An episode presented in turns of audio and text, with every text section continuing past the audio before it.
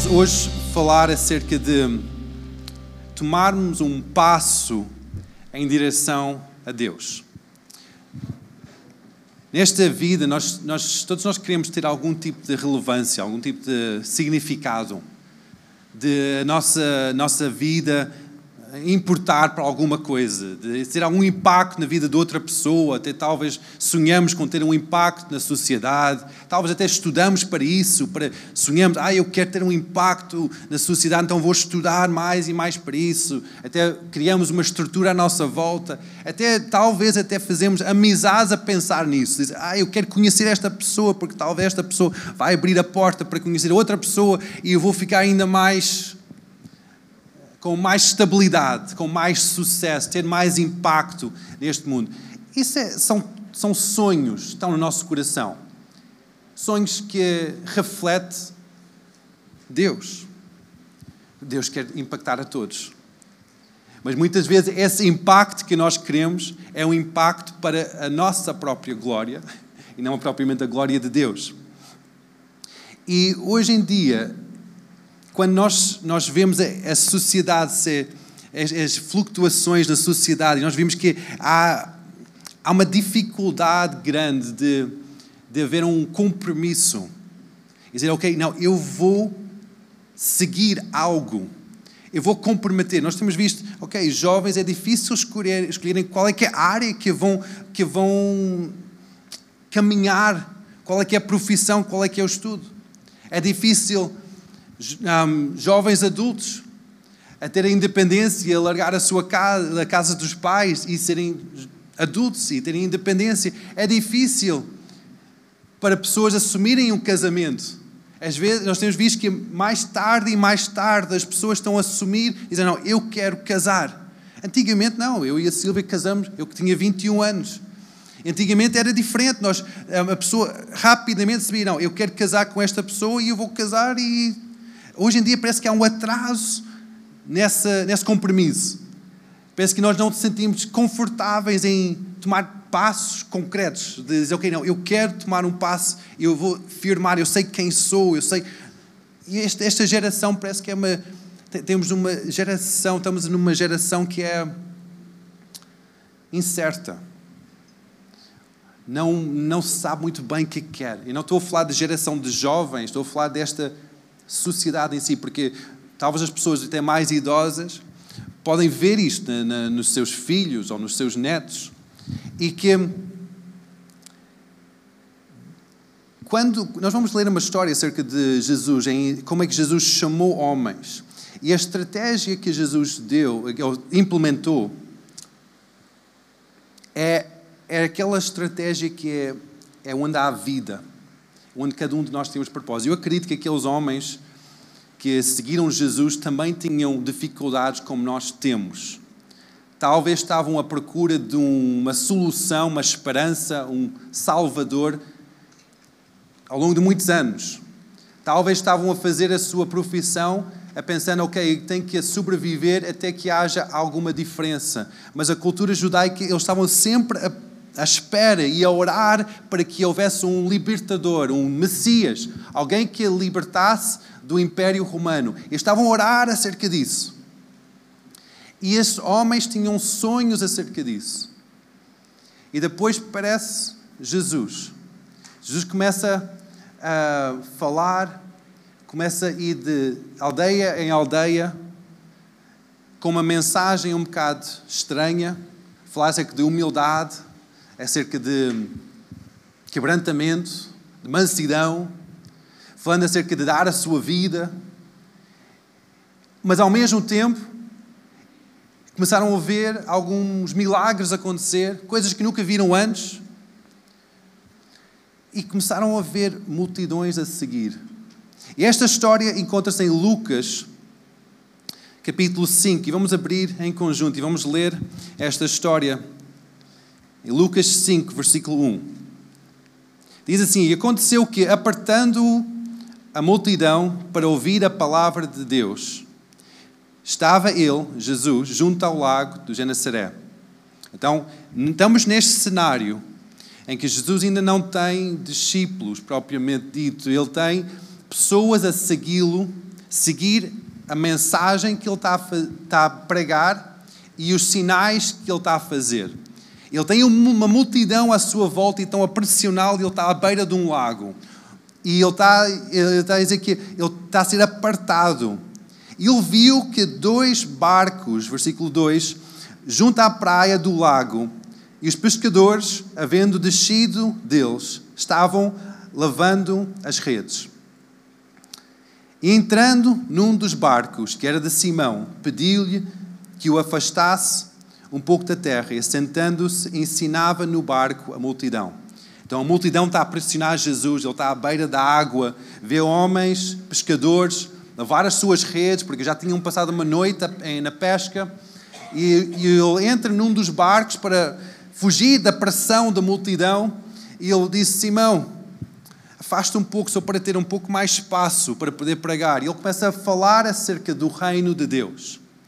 Eu não sei qual é que era a pregação aqui que ele ensinou, mas disse que ensinava do barco. Então ele está a falar acerca do reino de Deus. Está a falar à multidão acerca do reino de Deus. Está a falar as verdades celestiais. Está a partilhar talvez histórias, talvez parábolas. Ele está a ministrar ao povo. E depois, e quando acabou de falar, versículo 4, disse Simão: Faste ao mar alto e lançai as vossas redes para pescar. E respondendo Simão, disse-lhe: Mestre, havendo trabalhado toda a noite, não apanhamos nada, mas porque mandas, lançarei a rede. E fazendo assim, colheram uma grande quantidade de peixe e rompi-lhes as redes, a rede. E fizeram sinal aos companheiros que estavam no outro barco para que fossem ajudar e foram e encheram ambos os barcos de maneira tal que quase iam a pique. E eh, vamos, vamos só fazer uma pausa. Isto, vamos, vamos deixar que esta imaginação funcione um pouco. Esses homens afastam até o mar, o lago, sendo um pouco mais profundo, e diz, vai, lança, lança a rede. Eles tinham passado a noite toda a lançar a rede, em várias zonas do lago e não tinham apanhado nada. Mas depois de terem ouvido este homem ensinar, talvez Simão nunca tinha ouvido Jesus a ensinar, mas depois de ter ouvido este homem ensinar, Jesus a ensinar, diz: Ok, há qualquer coisa diferente aqui. Não custa nada. Eu vou lançar novamente a rede. E ele viu o sobrenatural acontecer. Sim, os barcos não eram muito grandes, mas para fazer um barco fundar é preciso muito peixe. É preciso muito peso de muitos peixes dentro do barco para o barco começar a afundar, para a rede começar a romper. Então imagina a quantidade de peixes que começaram a saltar dentro da rede. Eles puxaram com todas as suas forças e o barco começa a afundar. Teve que pedir ajuda dos outros barcos. Eles começam a ver o sobrenatural acontecer. Pois vamos continuar a história. E vendo isso, Simão Pedro prostrou-se aos pés de Jesus, dizendo: Senhor, ausenta-te de mim, porque eu sou um homem pecador. Pois que o espanto se, pudera, se, se poderá dele e todos os que estavam, que com ele estavam, por causa da pesca que haviam feito. E de igual modo também Tiago e João, filhos de Zebedeu, que eram companheiros de Simão. E Jesus disse a Simão: Não temas, de agora em diante serás pescador de homens. E levando os barcos para a terra, deixaram tudo e o seguiram. Então a estratégia de Jesus aqui é simples. Ele declara a verdade, palavras do Reino de Deus. Declara uma mensagem que começa a impactar os nossos corações. Impactou a vida de Simão. E depois diz agora: faz algo. Faz algo que talvez não estás a acreditar que seja possível, mas faz. Lança a rede. E depois Deus mostra o sobrenatural. E depois Jesus diz: cega Jesus primeiro entra na nossa realidade, no nosso barco. Talvez Jesus já entrou na tua realidade. Talvez já está no teu barco. e tu estás a ouvir palavras que são verdadeiras, palavras que fazem algum impacto no teu coração. Talvez tens passado anos em que Jesus está na tua vida, está no teu barco e estás a ouvir palavras que fazem sentido, que motiva-te. Estás a ouvir pregações, estás a ouvir histórias acerca de, de milagres, acerca da vida. E talvez estás num momento em que Deus está a dizer: Ok, agora toma um passo, faz algo diferente, ou faz algo novamente. Lança a rede. Lança a rede. Talvez tu estás a pensar, já fiz isso N vezes. Já passei a noite toda a lançar a rede. Talvez já passei a noite toda, já passei dias inteiros, semanas inteiras a jejuar. Talvez já falei com esta pessoa, com o meu familiar, N vezes acerca de Jesus. Isso é sempre, bate sempre no, na, na, porta fechada. E Jesus só está a dizer: faz, lança novamente. E quando nós obedecemos, o sobrenatural é liberto, o milagre acontece. Mas a história não cabe aí. O milagre acontece para quê?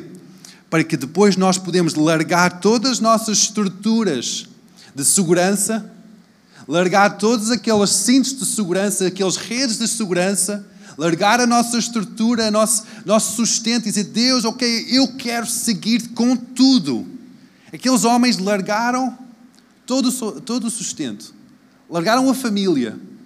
Diz assim: Tiago e André Tiago e João, filhos de Zebedeu. Então, o pai estava ali, é um negócio de família. Também largaram para seguir Jesus. Eu não sei qual, qual ponto desta história ou desta, deste processo é que tu estás hoje. Tu estás no processo em que tens ouvido a fama de Jesus e Jesus ainda não entrou na tua realidade. Hoje é o dia que Jesus pode entrar na tua realidade, na tua vida, no teu barco Talvez tens Jesus na tua realidade e estás neste, neste processo de ouvir acerca de Jesus. E estás a ser motivado, estás a ser confrontado.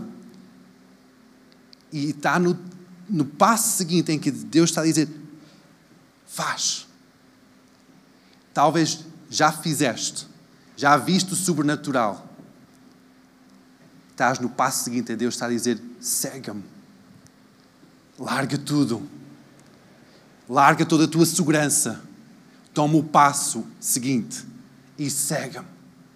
Esta é a estratégia que Jesus usou N vezes para chamar pessoas a cumprirem o propósito das suas vidas. Tantas vezes nós buscamos um propósito, um sucesso, uma coisa, nós buscamos, tentamos atrapar aquela escada para termos mais sucesso. Mas a escada para ter mais sucesso é esta. Larga tudo e segue-me. Larga toda a tua estrutura, toda a tua segurança e segue Jesus.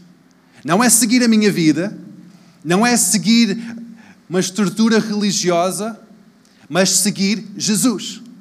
Largar toda a tua segurança, todas as tuas estratégias, os teus projetos, os teus planos Dizer, ok, Deus, eu largo tudo para ti. Eu quero seguir-te. Eu quero dar toda a minha vida para ti. Para isso, nós temos que reconhecer que Jesus é a única verdade. Em João 14, 6 diz que Jesus disse: Eu sou quê?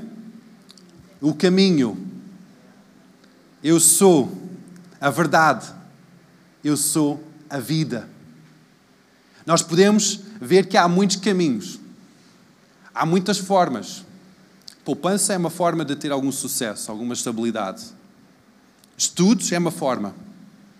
Várias formas nós podemos buscar a nossa salvação. Mas Jesus está a dizer que há um caminho, que sou eu. É Jesus. Há um caminho. É Jesus para ter a plena abundância de vida, para ter a vida eterna. Há uma verdade.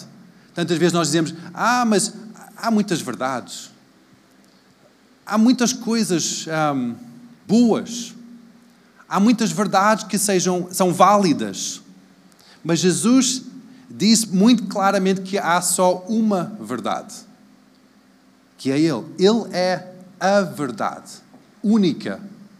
Tudo o resto são teorias, tudo o resto são pontos de vista, tudo o resto nós podemos pôr a minha opinião em frente. Na minha opinião, todo o resto, todas as outras religiões, todas as outras estratégias, todas as outras coisas na vida são apenas opiniões, teorias, estratégias, mas a única verdade é quem? Mais alta, igreja. A única verdade é quem? Aleluia. É a única verdade. Nós podemos basear a nossa vida sobre essa verdade. E qual é que é a outra frase que ele diz? Que Jesus é a vida. É a vida. Nós podemos buscar a vida na, na diversão. Podemos buscar a nossa realização, a nossa vida. Dizer, ok, eu quero ter mais vida, então vou descansar mais, vou divertir mais, vou passar mais tempo com a família e com amigos, para ter mais vida. Há pessoas que querem mais vida no seu corpo físico, então vou fazer plásticas, vou fazer isto para ter mais vida. Mas há uma pessoa que é a vida, que é Jesus. Há só uma pessoa. Quando nós encontramos Jesus, quando nós deixamos Jesus entrar no nosso barco, ouvimos as suas verdades, a sua palavra, somos transformados pelo sobrenatural e largamos tudo e seguimos-lo. O que é que acontece é que nós temos a própria vida dentro de nós. Nós não temos que buscar mais uma vida mais poupança da nossa vida, guardar a nossa vida, não, porque nós temos a vida dentro de nós, que é Jesus. Muitas vezes nós buscamos seguranças, buscamos verdades, buscamos vida, queremos estudar, queremos ir fazer isto, aquilo, aquilo outro. Quando nós encontramos Jesus, nós temos a plenitude de vida, a plenitude de verdade. Nós temos a própria vida dentro de nós. Quando nós encontramos Jesus. É engraçado é que quando Jesus chama estes homens para segui-lo, nós podemos dizer, ok, mas e depois o que é que acontece? O que é que vamos fazer, fazer a seguir? Ok, vamos seguir Jesus e, e depois? Vamos passar a vida na igreja? É isso é que é seguir Jesus? Vamos passar a vida um, a ver pregações, a ouvir, a ouvir pregações. O que é que, nós, que, que é que é isto seguir Jesus? O que é que nós fazemos a seguir? Jesus continua nessa estratégia em formas muito simples. Ele primeiro chama 12 homens para segui-lo. Ele garra naqueles homens e depois em Mateus 10, garra nos 12 discípulos. Isto foi antes da sua crucificação antes da sua ressurreição, antes da sua ascensão, antes do Pentecostes, ele garra naqueles doze homens e segue-me. Estão a seguir Jesus. E depois, Mateus 10 diz: E chamando os doze, deu-lhes poder sobre os espíritos imundos para os expulsarem e curarem toda a enfermidade e todo o mal. E depois, nos versículos seguintes, começa a explicar como estes doze homens foram de cidade em cidade manifestar o poder de Deus, o poder de Jesus, a vida de Jesus que estava dentro deles. Então ele comissionou-os logo com poder. Voltaram, deram testemunho. Deus, é Jesus é incrível, o que, é que está a acontecer? As pessoas estão a ser curadas. Não é somente quando tu tocas nas pessoas, agora quando eu toco nas pessoas, as pessoas são curadas. É incrível. E Jesus, é isso mesmo. Ele viu que havia mais 60 pessoas à volta, que fazem um total de 72 pessoas, e ele agarra naquelas 72 pessoas e ele faz a mesma coisa. Em João 10, versículo 1, e diz que ele chamou os 72 pessoas, deu-lhes autoridade, deu-lhes poder, e diz agora vão a mais vilas e manifesta o poder de Deus. Quando nós seguimos Jesus, Ele não nos deixa ficar no sofá. Ele não nos deixa ficar somente parados, a encher, a receber.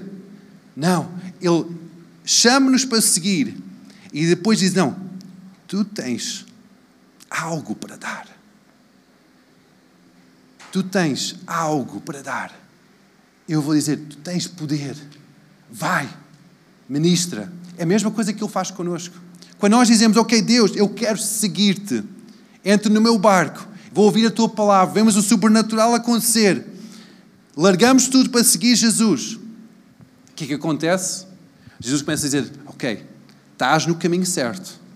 Agora, aquilo que está lá dentro é o meu poder. Agora vai, vai. Jesus fez exatamente a mesma coisa com o nascimento da igreja. Que nós podemos dizer que com nossa vida, que é algo que é, é, faz um eco ao longo de gerações e gerações, ele diz exatamente a mesma coisa. Em Mateus 28, diz Jesus, e falando, dizendo: É-me dado todo o poder no céu e na terra, portanto, ide. Ide. Não fiquem parados, quietos, mas vão. Vocês têm poder dentro de vocês, que é a minha vida, está dentro de vocês. E essa mesma frase está a ecoar de geração em geração para nós hoje. Jesus chamou-nos, mostrou verdades do seu reino, mostrou-nos atividade sobrenatural com curas, com maravilhas. Não sei quem já experimentou isso, ouviu a manifestação do poder de Deus na sua vida. Eu já vi, eu já vi várias pessoas e eu já vi na minha própria vida a manifestação do sobrenatural na minha vida. Ele não faz isso somente para resolver um problema. Ele faz isso para encher-nos com o seu poder, para, nós, para que nós possamos ir e alcançar outras pessoas. Então, nós podemos dizer que Deus não somente está a chamar os dois discípulos, mas podemos dizer que todos nós somos chamados. Todos nós ouvimos a voz do Mestre a dizer: Simão, a dizer Tiago, a dizer Manuel, a dizer Ricardo, anda, bora, vai ser divertido, bora. Mas Jesus, o que é que eu vou fazer? Eu já estudei muito, já tenho uma carreira, o que é que eu vou fazer? Ele disse: Isso não interessa, isso não interessa. Não, não preocupes com isso. Segue-me, bora. As mesmas palavras do Mestre estão a ecoar hoje para as nossas vidas. E Bora, vem. É a altura de seguir-me, de tomar o passo em frente. Ele está a chamar todos nós. Em Mateus fala acerca deste chamado. Mateus 22, 14 diz que muitos são chamados mas poucos são os escolhidos. Durante muitos anos eu tinha alguma dificuldade em entender isto. Como é que Deus, amoroso, bondoso, chama a todos, depois só escolhe alguns. E depois Deus começou a mostrar como é Ele, um pai perfeito, como é que Ele faz as coisas. Ele estava a mostrar que é como eu tenho dois filhos e eu desejo o melhor para eles. Eu desejo o maior sucesso para eles. Desejo que sejam prósperos, que tenham sucesso em vários, tenham um bom emprego, tenham vários. Eu desejo isso tudo para eles. Mas cabe a eles tomarem os passos para essa realização. Ou para realizar os sonhos que eles têm. Basta eles tomarem os passos. É a mesma coisa. O nosso Pai perfeito, Deus Pai, tem grandes sonhos para a nossa vida grandes propósitos para a nossa vida, em que nós vamos sentir realmente realizados. Vamos sentir aquela, aquela paz, aquela alegria, aquele gozo, vamos sentir aquela energia, aquele poder sobrenatural. É, são sonhos de Deus para cada um nossa vida. É individual, intransmissível. Os sonhos de Deus para a minha vida não são iguais aos sonhos que Deus tem para as vossas vidas. É individual. Mas o Pai perfeito tem um sonho para cada um de nós. Essa forma que Ele nos criou. Então Ele chama cada um de nós a esse sonho. Ele diz: Eu tenho este propósito sobre a tua vida. É isso que eu quero, é isso que eu sonho. Quando nós dizemos sim, eu quero seguir isso. Sim, eu quero andar nisso. Sim, eu quero seguir-te, Jesus. como o filho perfeito que Jesus é. Eu quero seguir esse exemplo como um filho do Pai perfeito. Eu quero seguir esse exemplo. Eu vou tomar o passo. Nós somos escolhidos para aquele lugar da abundância. Nós somos escolhidos por, por causa da nossa resposta. Nós podemos até às vezes questionar, ok, mas Deus é que escolhe. Não. Nosso passo em frente é a, nossa, é a forma que Deus diz, ok, eu vou usar-te. Deus não obriga ninguém. Ele não impõe a sua vontade sobre ninguém. Mas Ele tem uma vontade perfeita sobre cada um de nós. Ele é o Criador de todos nós. Quando nós conseguimos dizer, ok, Deus, seja feita a tua vontade em minha vida. Eu quero realizar esse sonho que tu tens sobre a minha vida. Eu nem, talvez nem sei o que, que é, mas o Espírito Santo mostra-me esse sonho que Deus tem sobre a minha vida. Nós começamos a sentir o poder vindo do alto sobre a nossa vida, porque nós estamos a seguir o seu caminho, estamos a andar com Jesus, estamos a caminhar com Ele e começamos a ser comissionados a fazer coisas que talvez nós pensamos que eram ilógicas e começamos a ver o poder de Deus. Tal como estes homens, eles iam de vila em vila fazer somente o que, que Jesus disse para fazer: ver um, um aleijado e orar, ver aquela pessoa levantar. Uau! Incrível! Talvez aqueles homens não estavam à espera disso. Acontece nas nossas vidas. Quando nós começamos a tomar passos em direção a Jesus, seguir Jesus, Deus vai começar a comissionar-nos, dizer: Ok, agora vais. Agora vais. E olha para essa pessoa. Olha com o meu amor. Fala as minhas palavras. E começa a ver sobrenatural. E depois o processo que começou na nossa vida, começa na vida das pessoas que estão à nossa volta. Mais e mais pessoas começam a receber Deus mais transformação acontece. Mais da palavra de Deus é espalhado. Mais do amor de Deus é espalhado. A forma, aquela estratégia que Deus implementou através de Jesus é a mesma estratégia que Ele está a fazer nas nossas vidas. É a mesma estratégia que nós fazemos quando nós vemos pessoas à nossa frente quando nós queremos seguir Jesus. É a mesma forma. É a mesma forma. Nós convidamos Jesus a entrar na nossa vida. Dizem em Apocalipse que Jesus está à porta e está a bater. Ele está à porta do barco e está a bater. está à espera que nós deixamos entrar para falar as palavras da vida e entrar em comunhão. É incrível este versículo em Apocalipse, diz 3, versículo 20 diz que eis que estou à porta e bato. Se alguém ouvir a minha voz e abrir a porta, entrarei em sua casa, na sua realidade, e com ele cearei e ele comigo. Ele vai entrar em comunhão. Comunhão não é somente um momento em que nós comemos em conjunto, mas há um falar em conjunto. Então as palavras de Jesus são faladas na nossa vida. As verdades são faladas. Depois vemos sobrenatural acontecer. E depois somos comissionados a alcançar outras vidas. A estratégia é igual. Jesus começou a fazer aquele modelo, aquele, a mostrar como é que se faz. E depois em Apocalipse reforça isso novamente. Que Ele bate na, na porta do nosso coração. Temos que abrir o nosso coração, convidá-lo a entrar ouvir as suas palavras, entrar em comunhão, ver o sobrenatural acontecer, largar tudo e segui-lo e ver o sobrenatural acontecer outra vez. É incrível este processo. É esse processo, não é acerca de como é que eu posso criar o meu império, como é que eu posso criar o meu nome, como é que eu posso criar a minha estrutura, como é que eu posso criar a minha profissão como é que posso criar a minha segurança? Não, é ouvir o chamado de Deus. É, muitos são chamados, poucos são escolhidos. Deus está a chamar hoje. Talvez Deus tenha chamado e tu tens estado a dar ouvidos surdos. Mas Deus está a chamar. Ele está a bater na porta do teu coração. Ele está a dizer: abre a porta. Não tenhas ter medo. Abre a porta, deixa-me entrar. Eu quero entrar em comunhão contigo. Eu quero entrar neste relacionamento contigo. Eu quero mostrar-te aquele propósito fantástico que eu tenho para a tua vida.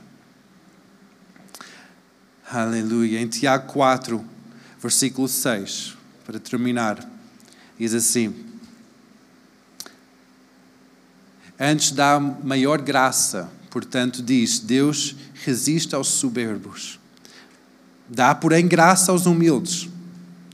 Sujeitai-vos, pois, a Deus. Resisti ao diabo e ele fugirá de vós. Chegai-vos a Deus e ele se chegará a vós. Limpai as mãos, pecadores, e vós de duplo ânimo, purificai os corações. Senti as vossas misérias e lamentai e chorai. Converta-se o vosso riso em pranto e o vosso gozo em tristeza. Humilhai-vos perante o Senhor e Ele vos exaltará. Quando nós tentamos criar a nossa própria estrutura e segurança, sem Jesus no nosso barco, na nossa realidade, nós estamos a colocar-nos num lugar de orgulhosos, que nós podemos fazer, eu consigo fazer, eu tenho força, eu tenho estabilidade, eu tenho dinheiro. Eu estudei para isto. Eu posso fazer. Eu sei o que, é que acontece na minha vida, na minha família. Eu, eu sei. Nós estamos a colocar no lugar superior até do próprio Deus, que é um lugar de orgulho, de soberba. E aqui o apóstolo Tiago está a dizer: sujeitai-vos a Deus, humilhai-vos. Ele dá graça aos humildes. Ele dá a graça, aquele poder sobrenatural a quem se humilhar. O sobrenatural é manifesto quando nós nos humilhamos debaixo da mão de Deus. Quando nós reconhecemos a sua autoridade sobre a nossa vida. Nós podemos estar a dizer, ah, eu, eu tenho, tenho lutado com estas situações, ano após ano. Eu tenho feito programas, estruturas para livrar destas situações. Ano após ano, eu estou a batalhar com isto. E eu vou-te dizer: tu não vais vencer. Porque tu é que estás a batalhar contra isso. Porque Deus resiste aos soberbos e dá graça aos humildes. Quando nós reconhecemos Jesus, a autoridade sobre a nossa vida, convidamos-lo a entrar na nossa realidade. Ali o sobrenatural é manifesto. Poder sobrenatural de Deus Todo-Poderoso é manifesto. E nós vamos ter aquela capacidade de ser livre das amarras que têm estado a subjugar a nossa vida ano após ano. Tantas vezes nós tentamos criar estruturas humanas para ter segurança e livramento e paz e vida, mas são estruturas humanas, não é Deus. Somente Jesus é o caminho, a verdade e a vida. Somente com Jesus. Somente com Jesus. Nós temos que deixar isso mesmo entrar cá dentro, que somente com Jesus. Somente Jesus é o caminho, é a verdade e a vida. Somente Ele. Não é a nossa estratégia, as nossas estruturas, as nossas poupanças, o nosso programa. Tudo que nós tentamos fazer é, é oco, é inútil perante a grandeza do poder de Deus. Deus quer libertação sobre cada área da tua vida. Deus quer cura e transformação. Deus quer manifestar a sua vida na tua vida e trazer vida abundante para cada área. Talvez pense, ah, mas é impossível. Talvez em casamentos tenha havido divisão ou frieza durante anos. Deus quer reconciliação, mas tens que deixar Ele entrar no barco. Tens que convidar Ele para fazer aquele acorde de três dobras entre tu e a tua mulher ou o teu marido. Tens que convidar Ele para entrar na tua realidade. Quando Jesus entra na tua realidade, tudo se transforma. Havia uma música antiga que tudo se transforma, a tristeza vai e a alegria vem. Jesus está passando por aqui. É só isso que eu canto. Não? E Jesus está a chamar-nos. Ele está aqui a chamar-nos. Ele está a chamar-te hoje. Ele está a bater na porta do teu coração hoje. Ele está a querer entrar na tua realidade. Não é para trazer peso e condenação, para trazer mais uma religião. Não. É para trazer vida. Sentar à mesa contigo, partilhar. partilhar com Deus. Comunhão. Como é que é possível partilhar com Deus comunhão? Ele quer entrar nesse lugar de intimidade contigo. Mas tu tens que dizer, Deus, eu deixo-te entrar na minha realidade. Eu ouço tua, o teu chamado. Eu ouço o bater no meu coração. E eu quero deixar-te entrar.